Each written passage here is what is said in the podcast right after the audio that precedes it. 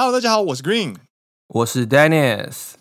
你现在听到的是陪你一起奔三的好朋友——奔三野狼阿拉萨亚喽。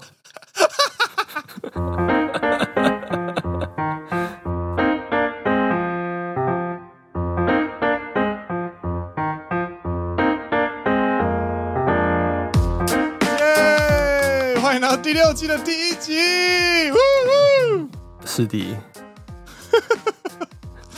今天的标题是陪你一起奔三，然后后面接了我们的节目标题，我就笑场了。真的，这个这个标题呢，为什么会这么原主的直接呼应到我们这个节目最根本的核心呢？就是因为呢，有一件算是大消息嘛，也不算大消息啊，但是对这个节目来，对这个节目来说算是大消息。对，就是有某人要三十岁了。就是我们今天在录的时候是七月四号，然后呃，今天呢是 Green 二十九岁的最后一天，生日快乐！还没，还没，还没，是明天。谢谢。哦、所以换句话说，到了明天之后呢，这个节目呢原本是两位奔三的旅日男子，会变成 一位奔三，一位三十代。那个节目名称就变得很怪，变得很长哎。可是其实阿拉萨鸭肉抖三就带鸭肉这样，就是如果你要认真的去看阿拉萨这一个词的定义的话，它是 around thirty 嘛？对，所以其实所以其实三十前跟三十后都还在 around thirty 这个定义里面呢、啊。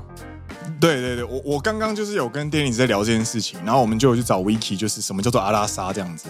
阿拉莎的定义呢，它基本上有分两种，有人是把它看成是三十岁的正负两岁，对，然后也有人是把它看成是三十岁的四舍五入，就是二十六到三十四，二三十对对，二十五到三十四，哦对，二十五到三十四。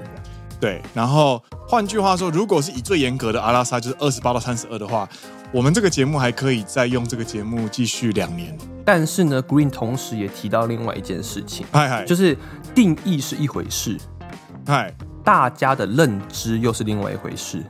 そうだね，就是当你提起阿拉萨这个词的时候，虽然它的定义是前后正负两岁或者正负四岁。嗨嗨，但大部分的人都是用在三十岁之前，对，二十五到二十九。当你正式跨越三十这个大关的时候呢，他们通常都会叫自己叫做三十三十代，嗯，三十代，不会再用阿拉萨这个词了。所以换句话说，如果你成为了三十岁，然后你还去跟其他人说“哦，没有，我是阿拉萨”的时候呢，就有点像是办公室里面各位姐姐，就是跟人家说“哦，我不是阿姨，我是姐”啊，对不起，对不起，这样讲很怪。你你自己想办法，但是，就就有点那种感觉咩，也不能完全雷同啊，但是就是会被说，嗯，好像就是也也没错，也没错。也没错啦，也没错啦，那种感觉。所以呢，今天这一集呢，就是要来聊聊，就是算是呃，Green 的生日感谢祭。你有感谢吗？所以你要提供也也也没有感谢啦，也没有感谢。你要粉丝感谢祭就对了。没有没有没有，就是聊聊，因为今天这一集原本是要聊那个电动嘛，就是延续上次的话上一集，对对对。然后后来我们就是。好好的整理一下自己的电动人生，发现实在是乏善可陈。尤其是 Dennis，对，不常玩电动，很有啦有啦，很偶尔啦，对啊，对。然后 Dennis 对电动的琢磨，就像我对篮球的琢磨一样。你有在看篮球啊？有没有？有没有？有没有？这就是我在问你有没有在？你有在打电动啊？这个感觉 差不多了。欸、对对对，想请问一下，今年的那个 NBA 的西区总冠军赛如何的？看。完全没看，完全没看。那棒球呢？我我，知道 Showtime。哦，你说欧塔尼秀黑，欧塔尼秀黑，我只有跟到欧塔尼秀黑。欧塔尼秀黑真的很厉害，他真的很强。他就是用自己的单场双响炮全雷打来隐藏自己上一场丢了七分的事实。你以为你是投手吗？不是，嗯，不是，你是一个全雷打王。而且啊，他已经快要超越松井秀喜了。哦，就是松井秀喜三十三十轰，瑞。松井秀喜的记录是单季三十一全垒打。嗨嗨，他现在呢？三十。哦，他在差一支，他在差一支。对，而且松井秀喜是全职打者，然后大谷翔平是一个不务正业的打者。对，没错，没错，应该说不务正业的投手。棒球界的业余播客的感觉，也没有到业余播客，好，好奇怪。就大家就会 cos 他说。你知道投球的是大谷，然后打者是祥平这样子啊？今天祥平的表现不错哦，结果大谷被打爆，就是一局丢七分，然后结果祥平的表现不错这样子。这类型的话题就会比较像是，因为它已经太有名了，所以变得有点像社会现象。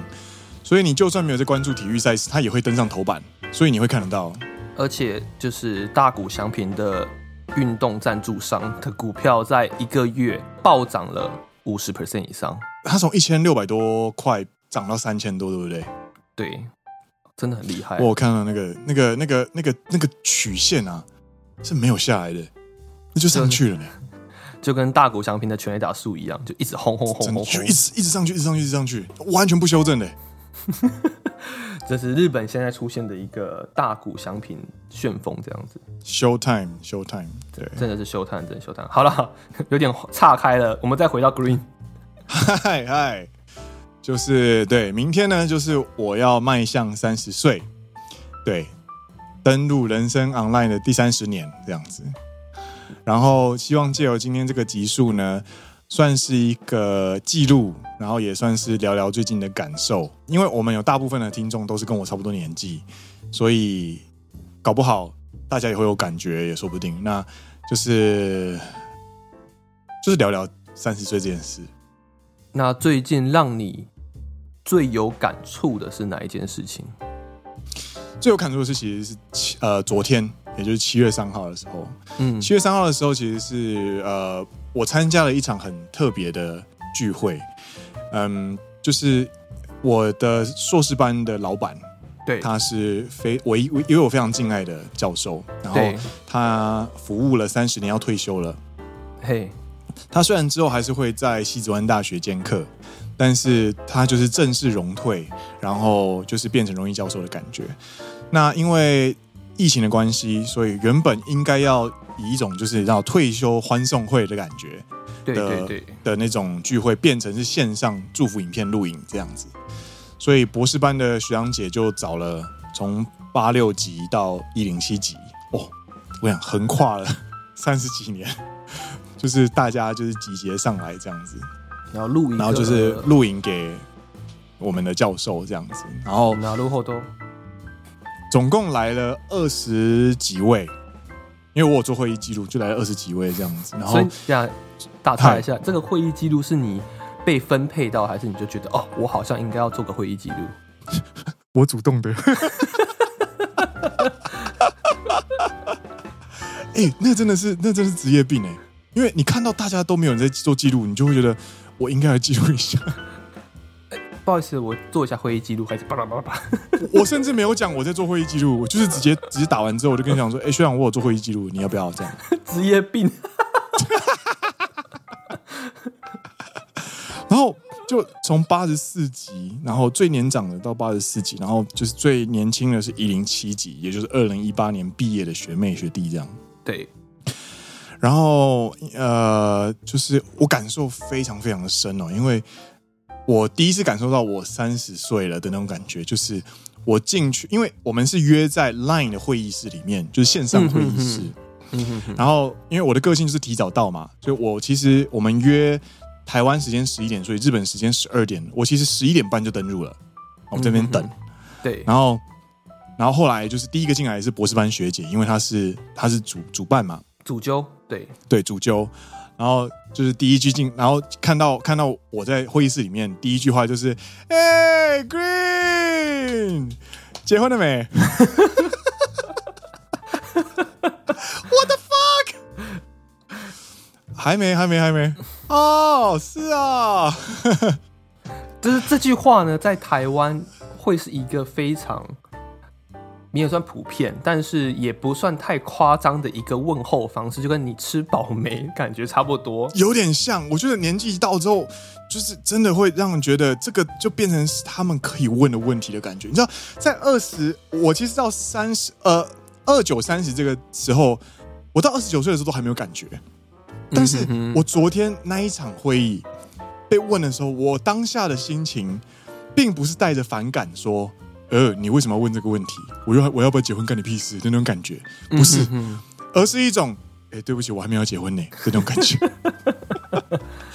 那个你要你什么时候要结婚这句话，其实，在年轻的时候，大家会觉得这是一种对他人人生大事的干涉。对，但是当你到了一个年纪之后，当你发现你所有的同等世代，你的那些其他的朋友，你知道，昨天有超过一半的人结婚。不管是同届或者是比我们年长或者年轻的，超过了一半人结婚，然后女性就是学姐跟学妹，有将近一半的人带小朋友出现。哦，所以你知道啊你，你你要结婚了没？这句话啊，你结婚了没？这句话，它会从一种人生干涉变成是一种好奇，而且是一种善意的好奇那种感觉。你说一个变成一个比较。平凡普通的问候语，对，而且你找不到可以吐槽的点，因为它的脉络下是合情合理的，就比较合情合理。就是，哎，到了这个岁数啊，你们这个岁数的时候，有一超过一半的人都结婚了，对，那好像问这个问题也不是那么的奇怪了，对，嗯，なるほど，就像就像刚考完大学有没有？ 亲戚就会说，就会问说啊，你考的怎样？嗯哼哼哼，啊你，你你你知道很烦，你知道我考怎样干你屁事？但是他们因为知道你要考大学，而且你考完了，所以他有那个脉络下的一个就是合法性，可以问这个问题。脉络下的合法性，对，这就是嘛，这就是我执行研究啦，就是我老板就是做执行研究的。对，OK OK，这个真的是我。三十岁之前遇到冲击最大的一个一个体验，这样子，就以前会觉得很反感，但现在觉得好像没有那么的反感，也没那么奇怪了。没错，なるほど呢？对，然后我就想到一部电影啊，就是呃，实习大叔啊，你是说那个婚礼破坏者啊？对对对对对对，就是那个。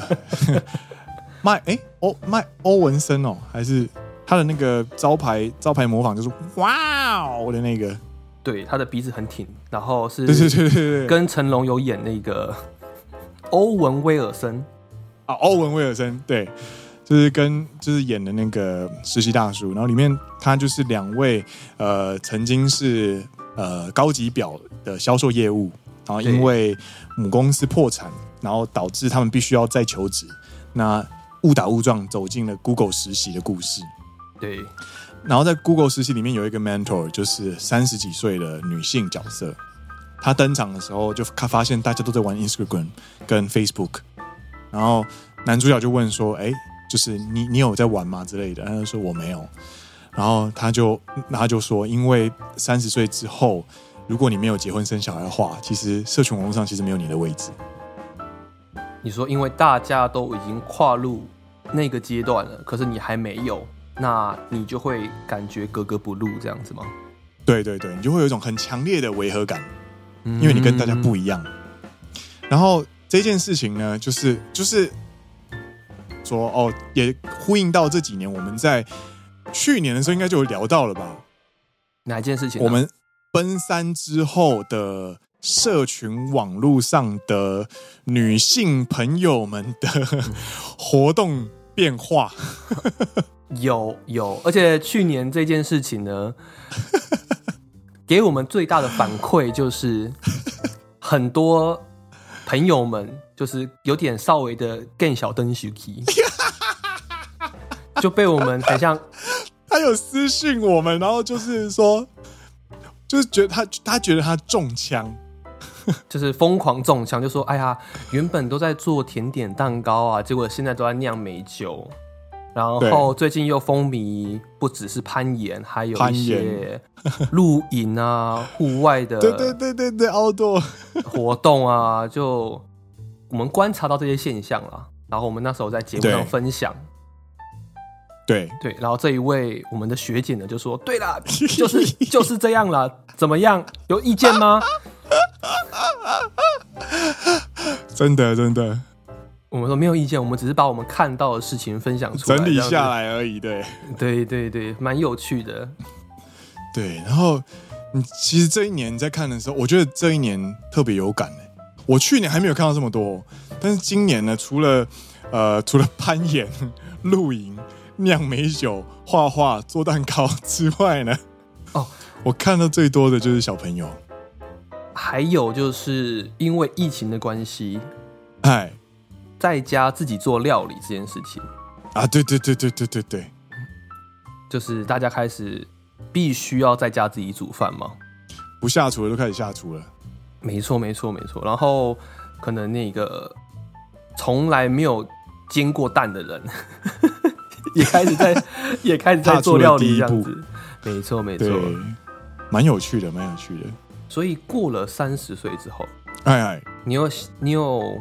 想象过说，哎、欸，那有些事情是不是应该有些变化？你有想过这件事情吗？有啊，就是你知道，身为就是没有那么正面意识的好学生，我是一个好学生，我是从小到大跟随着师长的标准跟期望长大的人，嗯哼，哼，然后。你就希望能够，反正就是小学就是要考上自由班嘛，然后进入好的高中嘛，上好的大学嘛，然后读好的研究所嘛，进好的公司嘛。对，就是你在这样的脉络下生长下来之后呢，你就会不知不觉，当你开始变得变得比较孤独的时候，你身旁没有同学，没有其他的人在的时候，你就开始在想，那你接下来你要符合谁的期待啊？然后这件事情就会变成是说，你会想去迎合或者符合社会的期待。对，因为我一辈子都是迎合着别人的期待上来的。我其实很少去想我到底要做哪些事情，因为我做的决定很多都是政治正确的决定。嗯，那就是呃，比方说，比方说，呃，有 A、B、C 三条路。对，A 是主流精英的标准路线，C 的话是呃。叛逆活出自己的对，叛逆出自己的路线的野野路 打野，OK，一个中路是一个打野这样子。然后我走的路线一直都是中间偏 A，我的 B 路线是中间偏 A，OK OK OK，对，所以某种程度上呢，我其实会去羡慕 C 他们做哪些事情，然后。到了三十岁之后，就回到刚刚的话题，就是我会想要迎合别人的期待，所以我就会去想，那这个世界上的其他一九九一年出生的人们，在三十岁的时候都会做哪些事情？然后你就会在这个时候，你就很该死的就会想起儒家思想，因为我们是儒家教育。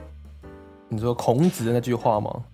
没错，他有一句话就是荼毒了所有大中华的 莘莘学子们，也就是三十而立。四十而不惑，对，这一句话的原本呢是出自于呃《论语为政篇》哦。他说：“吾十有五而志于学。”他十五岁开始学习，三十而立，四十而不惑，五十知天命，六十耳顺，七十从心所欲不逾矩。所以，我们到了他的第一个阶段，就是三十而立。那我有去找说三十而立它的意思是什么？那很多人就是你知道，呃，墨，呃、欸，应该是墨家吧。他曾经有人把他就是误认为，以古人到三十岁才懂得走路这样子，其实不是的。就是他其实三十而立是在各种意义上，你成为一个独立个体，然后去对成成家跟立业的那种感觉。嗯哼，然后。然后我就一我就被这个东西变这这件事情就变成了一个魔咒，就是从我二十五岁之后，我就开始一直在思考这件事。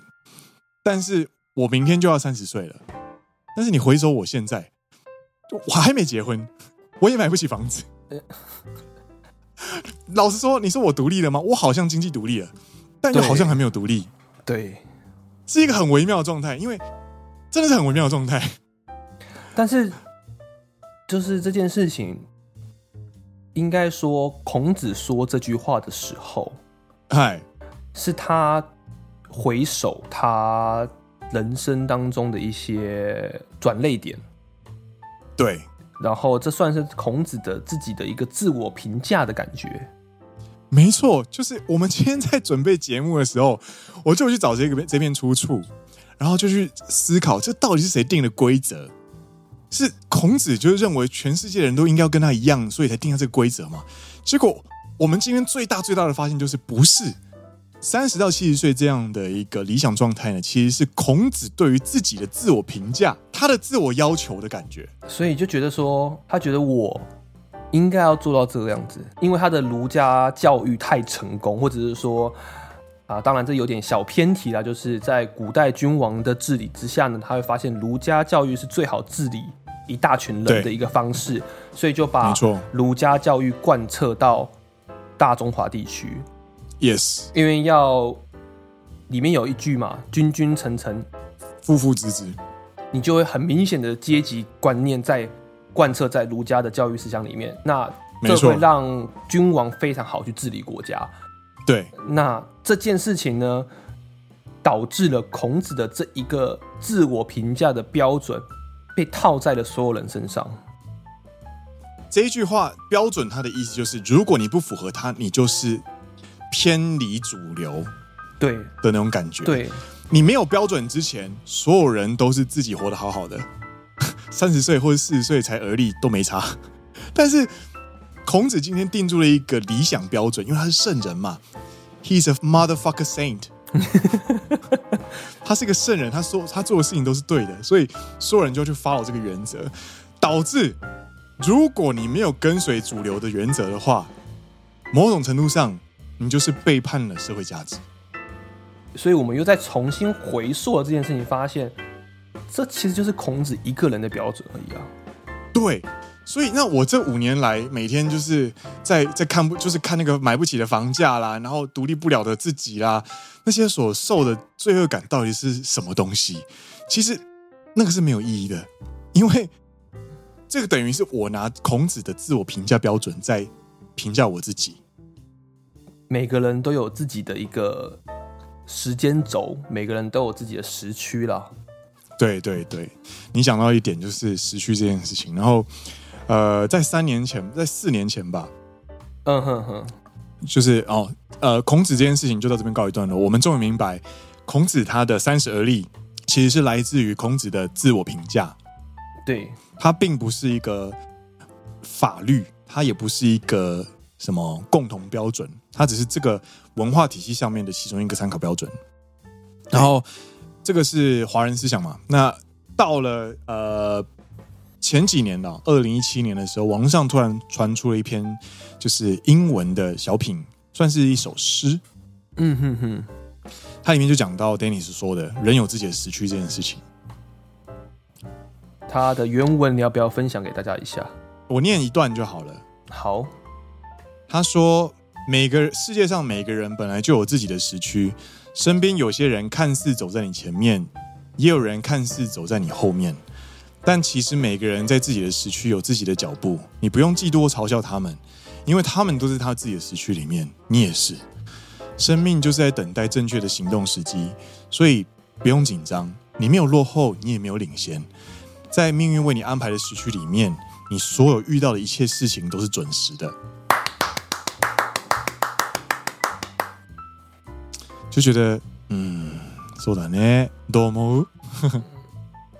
当然，在一样还没有结婚、还没有小孩，也稍微偏离了，你知道，社会对我们的三十而立的期望的我来说，就听起来会稍微比较安心一点啊。真的，真的，真的，真的会，嗯，真的，真的，就会稍微的觉得，好像我现在做的努力也是。稍微有被怎么说，就不会那么的不安跟焦躁，好像我一定要往前去追上什么东西的感觉。我其实一直有在想，就是你你这个感觉到底是什么感觉？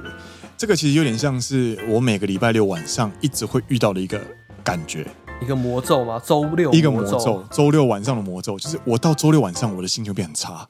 为什么？因为我的我的周末一半不见了啊，我只剩下我只剩下一半。对，然后我就会很忧郁，因为我不想面对礼拜一。OK。不想面对礼拜一这个心情，大家都一样啦。不过，不过我周六晚上会忧郁这件事情，让我觉得很很，这造成我的困扰。嗯哼哼。但是我最近有一个改变，就是我最近不知道为什么突然有了一个心情上的转变，可能是自己三十岁的关系。就是我发现，如果我每一次变忧郁的时候，都一定会有一个 pattern，就是我在想下一件事情。你想着未来你担心的事情，或者是你想着未来即将发生，可是你不太想要发生的事情。对，这个可能是五分钟之后，这可能是明天，这可能是一年之后、五年之后、十年之后的事情。然后我奔三这段时间，说实在，我真的过得不快乐。就是我、嗯、我我虽然说，我虽然我二十九岁这这这一年特别不快乐，Dennis 非常有感，就是。我一直在想着下一件事情，我跟我跟不上我前辈给我的期待，我跟不上这一这个份工作带给我的期许，然后我的 loading，我跟不上谁谁谁的什么东西，我跟不上其他精英同事们的成长速度。然后你想到这边的话，你就会像礼拜六晚上自己一样，你就会陷入一一种很强烈的忧郁感。但你最近有什么转化？就是你的想法哪一个点突然通了，觉得好像没那么的忧郁了？就是。我礼拜六晚上就过礼拜六晚上的事情就好了。比方说，我昨天晚上我原本有点忧郁，因为我今天礼拜天我就剩一天而已啊，然后一天其实还会很忙这样子。嗯，然后礼拜六晚上的时候，我当时就是想说，今天是礼拜六晚上，我应该要享受这个时候。对，所以我去买了晚餐，然后自己下厨，然后就倒了一点酒，然后去看影集这样子。我最近在看那个鲁邦，就是鲁鲁邦。然后你不是赫然发现说，其实鲁邦就是罗宾、罗平、亚森罗平跟鲁邦的那个罗平跟鲁邦是同一个人。对，亚森罗平啊，对了，对罗平，Arsène Lupin，Lupin 跟鲁邦三鲁邦三谁？他就是翻译的问题啊，那个翻翻译的问题，字的问题，对。然后，当你专注在这件事情上的时候，你星期六晚上就会心情就会突然变得比较放松，因为我现在这个时间该做什么事情，我就应该要做这件事情的时候，明天的事情明天再想了。哎，我真的讲不出来，因为那个改变真的是没有办法言喻的改变，就会觉得比较可以专注在当下的自我，可以这么可以这么说吗？因为如果昨天啦，昨天好不好？呃，对，就是如果你一直不断在烦恼下一件事情、下下件事情.当然为了未来提前做准备是一件好事。可是就会像你讲的，如果你不断的在往前追的过程当中，你会觉得疲累。我觉得这也是一个可以理解的事情。那偶尔，如果你在周末的时候，你稍微抛开那些你平常需要追随的事情。然后稍微专注在当下这一个时刻的话，会感到比较放松。我是这样觉得啦。对，没错。那换换回来，又再回来三十代这个话题，嗨嗨，就是同样的逻辑，我觉得可以稍微不能说完全相，不能说完全一样，可是我觉得稍微一个类似的逻辑可以放回来三十而立这件事情，就是如果你一直把三十而立这个标准。不断像一个魔咒一样套在自己身上的话，那你会觉得我好像必须不断在往前去追求，对，那些好像社会上一定要做到的事情。但有时候回到刚刚那个时区的逻辑，就是你有在你自己的时区，你有自己该做的事情，那把自己现在眼前专注做好，那你活在自己的时区，嗯，总有一天你会而立嘛，你会。对，慢慢的去用你的脚步去追上这个也不能说追上，就是慢慢用你的自己的步伐、自己的节奏到达一个状态。没错，到达那个状态，没错。对啊，回到你想想看，新野源跟新垣结衣，新垣结衣二零零七年开始开始出道变红。对，到了二零二一年，他总共活跃了十四年的年间。对，他在他在结婚的时候是三十二岁，没错。他的人生现在才要开始，然后新野源跟他是完全不一样的人生状态。他在二十二岁毕业之后，他其实进入了剧团，开始过着就是很辛苦的生活，因为剧团很不赚钱嘛。嗯哼哼，但是他在其中就是去摸索一些自己喜欢的乐器啊，然后就是写写一些散文啊，然后在三十岁的时候呢，被经纪人挖掘他有写歌的才华，就问他说：“哎，那你要不要写歌？”所以他三十岁才出第一张专辑。如果你把周呃不是周杰伦，新演员跟新垣结衣摆在同个世代的话，新垣结衣迈向巅峰的时候，新演员才刚开始。对，没错。但是他们在自己最适合的时间点遇到了彼此，所以他们在各自时区的而立之年，就是能够有这样的一个，有达到这样的一个里程碑。我会我会含泪祝福他们的，我们含泪祝福他们的。国民老婆瞬间变成国民前妻。所以，如果我们把人生的规划跟历程这件事情放到现在这些呃公众人物的身上来看的时候，心理上一直被追逐、被一直被追赶、被某种人物魔咒标准所追赶的那个喘不过气的心情，其实会从这些公众人物的发展历程上面得到一些慰藉跟舒缓。嗯哼哼，没错没错。嗯嗯嗯嗯，这个也是经由今天这个话题，我第一次透过这样的视角去看新演员跟新垣结衣这两个人，也是一个不错的、嗯、角度。没错没错。嗯嗯嗯嗯，说的呢。然后这件事情呢，就要回到人生大事这件事情，就是结婚啊、生小孩啊，然后工作稳定啊之类的。然后我我跟我跟那个 Dennis 在聊的时候，就聊到说，呃，台湾小朋友真的很辛苦。应该说，只要讲的中文的小朋友，应该都很辛苦，因为人生一些重要的事情，通常都不会有人教你，因为那个都没有写在课本上面。但是，偏偏没有 没有写在课本上面的，通常都蛮重要的，多少多少对。你知道我小朋友，我小时候因为是一个遇到大考就会开始思考人生、做一些其他事情的人，所以我最常被念的一句话就是：这一届这一题明天不会考。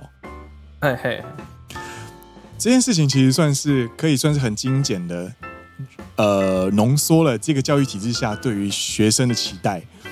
只要这个东西明天不会考，它就不是重要的。但是。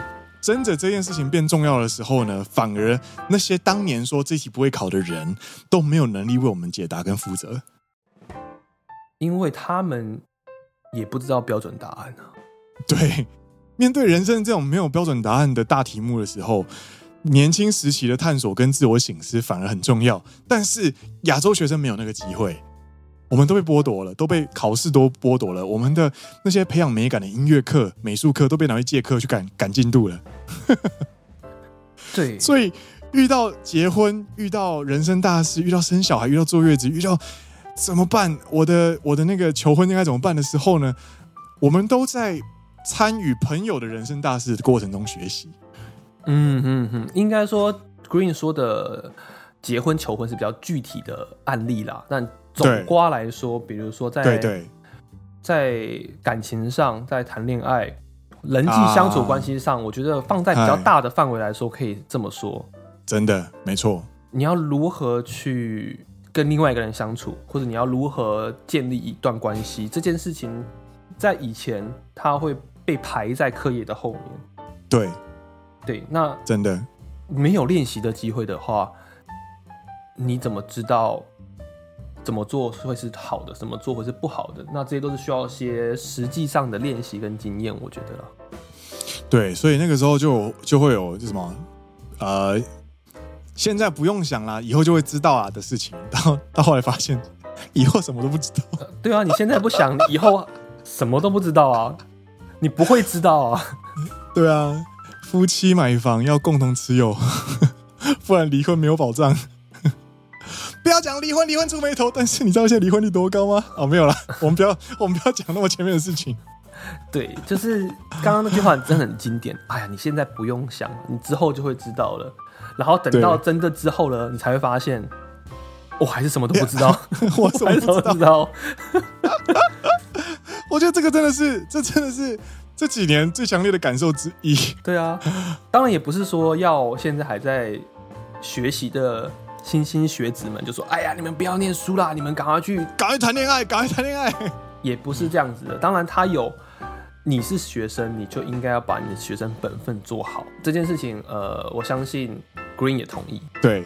但你在本分，你的业余时间，就像我们现在在做工作，我们 周末会有一些时间，我们来做节目。那你在学生之外呢？你你也会有一些空闲时间。嗯，那这些空闲时间是可以好好的去利用的。对，所以这这一集呢，其实不止就是不只要给各位就是奔三的朋友们，如果还有一些我们也有那个啊，我们也有十六七岁的那个高中高中生听众，就是比较少，但是有一点点了。对，有一点点，就是如果大人跟你说那件事情不会考，那只代表。他们认为现在不重要，并不代表你应该要认为那些事情不重要。在这个时间，在你那一个当下，可能重要的排名可能稍微低了一点点。对，但在但是不要因此就是你知道闹脾气，就说好啊好啊，那我就再也不要交男朋友啊。你应该是不会了，应该是我也不要再也不要交女朋友啊。哦，不是不是不是不是这样意思，不要意思。就是你知道，有些人会就是透过叛逆有没有去伤害自己，然后就有点就是去抵抗体制的那种感觉。嗯哼哼，对，不用不用不用，你就是珍惜自己对于这件事情上的违和感，然后不断去想，不断去想，不断去想。对，对啊，所以面回到回到奔山去，就是理理解到现在不用想，以后就知道这些事情，包含结婚啊，包含生小孩这些事情。我那个时候有去投稿。就是去呃主流媒体上面投稿，然后那个时候我自己想了一个结论，就是呃我们不喜欢被问说你什么时候结婚，你什么时候生小孩，但是这件事情迟早会发生，所以某种程度上呢，我们应该要主动去参与。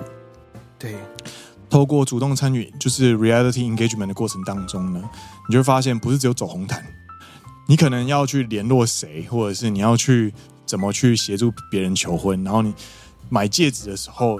行情怎么样？怎么量手指？或者是同居的时候要看哪些地方？或者是有的没的？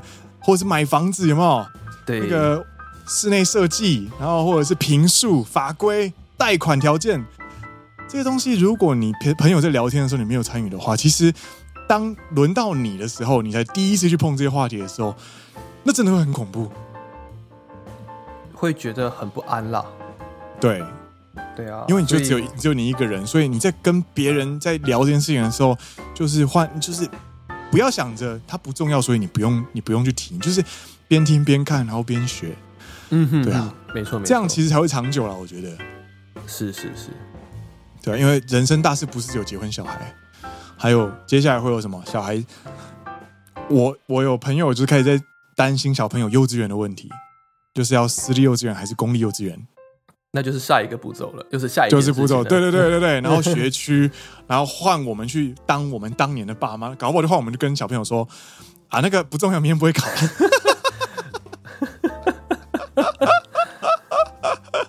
然后到时候再叫我朋友的小朋友来听我们这一集。啊，三十岁，おめでとうございます。ありがとうございます。然后我们有算一下哦，就是第六季的第一集是 Green 的三十岁嘛？没错。然后呢，嗯、我们大概会在第七季的第三集迎来 Dennis 的三十岁。差不多应该是第七季的第二集或第三集。对 对，没错 没错没错。第七季第二集之后，奔山野狼这个节目名称就正式失效了。没有没有，在广义的阿拉萨，我们还在阿拉萨的范围里面，没有问题的。我们是广义广义奔山野狼了，我们没错，不再是狭义奔山野狼了。没错没错没错。嘛，不过做节目真的蛮有趣的，尤其是我们当初真的，我觉得定了这个名字真的是蛮有趣的，因为我们其实也有不少朋友问说，哎、欸，你们两个都二十九了，那明年三十之后，这个节目该怎么办？一样啊，一样维持奔山野狼啊，一样就是在奔山奔山野狼啊，对啊，对，就是它是一个我们曾经奔山的时间开始的一个成长历程，所以对，没错，它这个大概这个节目它不是一个死的东西，它不是一个固定核心思想，它是一个不断在成长跟变动，跟着各位听众一起。经历疫情，然后去学着跟他相处之后，慢慢成长到现在的一个节目。那对啊，不知道要做多久，但是就是这个节目就是它是一个流变的状态。嗯哼哼哼。所以当有新入的朋友就是聊到说他们在第、二集听到的东西，跟我们讲的时候，有时候我也会觉得哦很新鲜，因为那个时候跟我们现在是完全不一样的状况。对啊，所以节目在成长啊，在成长，在成长。没错，没错。好了，以上就是第六季的第一集。对啊，我三十岁了呢。你你这个口气是要，哎、欸，我三十岁了呢。礼物呢？